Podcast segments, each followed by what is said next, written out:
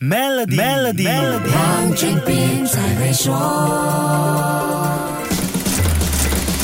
你好，我是黄俊斌。现在几乎每一个人都会告诉你，科技对企业转型非常重要，然后再加一句，以后都不用请那么多人工作了。这句话没毛病，但不一定全对，因为企业的科技转型分很多部分，并不能单凭企业转型一句话就概括全部。而且，企业规模、业务类型、资源和能力决定一家公司转型的力度和速度。中小企业就不可能跟着大企业走同样的路径，转型的计划必须是度身定制。是的，不过我们可以参考大型企业对未来科技需求的看法，让公司可以规划转型路线。世界经济论坛二零二三年未来就业报告走访的八百零三家企业当中，百分之八十五认为采用新的前沿科技和扩大数字化接入，预计是公司转型的最大驱动力。大数据、云端运算、人工智能是这些企业高度关注的领域。商务和贸易的数字化科技是关注度排在第一位的，有百分之八十六的公司预计会在未来五年。在日常的业务当中采用数字平台和 App，另外有百分之七十五的公司会在未来五年采用电子商务和数字贸易技术。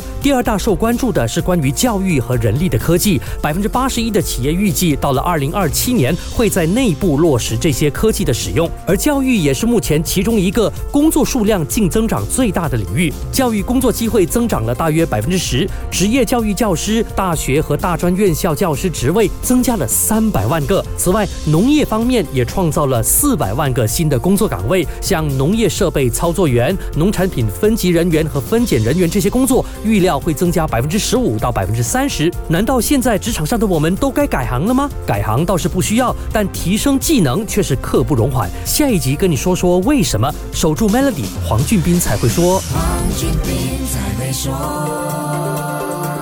今天就让 Maybank Trade Financing 方案帮助您抓住新商机，详情浏览 maybank.my/sme trade 需符合条规。